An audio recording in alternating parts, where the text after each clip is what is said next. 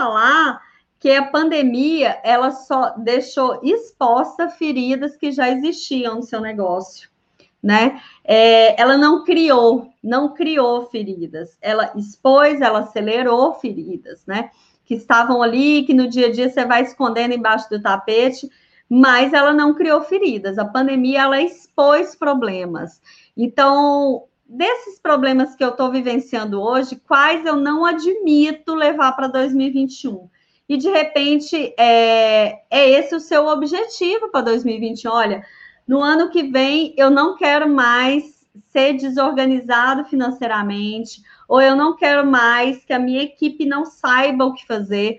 Bora então estruturar o financeiro, bora organizar os processos entendeu? Esse pode ser o seu foco do ano, na medida em que em que você entende que isso não dá mais para continuar. Ou você enxergou que seu negócio, seu modelo de negócio está fragilizado para possíveis próximas quarentenas. Então, vamos ajustar esse modelo de negócio quanto antes. Esse pode e deve ser o seu objetivo. Essa é uma reflexão ótima também. Outra reflexão, até onde a pandemia me impactou, né? Eu estava resguardado? Não, eu não estava resguardado. Por que, que eu não estava resguardado? O que que eu poderia ter feito para que tudo fosse diferente, para que eu não fosse tão impactado? Como que isso poderia ter sido diferente?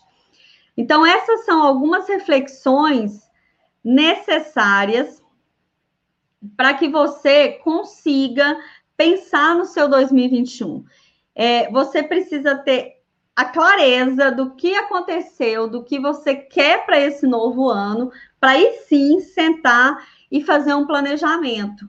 Né? Não faça esse planejamento considerando só seus sonhos, expectativas. Não, faça uma reflexão profunda. E como eu disse, esse é um ótimo momento para você é, pensar no seu negócio, vivenciar esse negócio fora do, do, do apaga-fogo diário, da correria diária. Então, reserva um momento especial para isso, desliga o telefone, fecha a porta, tranca a porta, põe uma música e vá pensar no seu negócio, tá bom?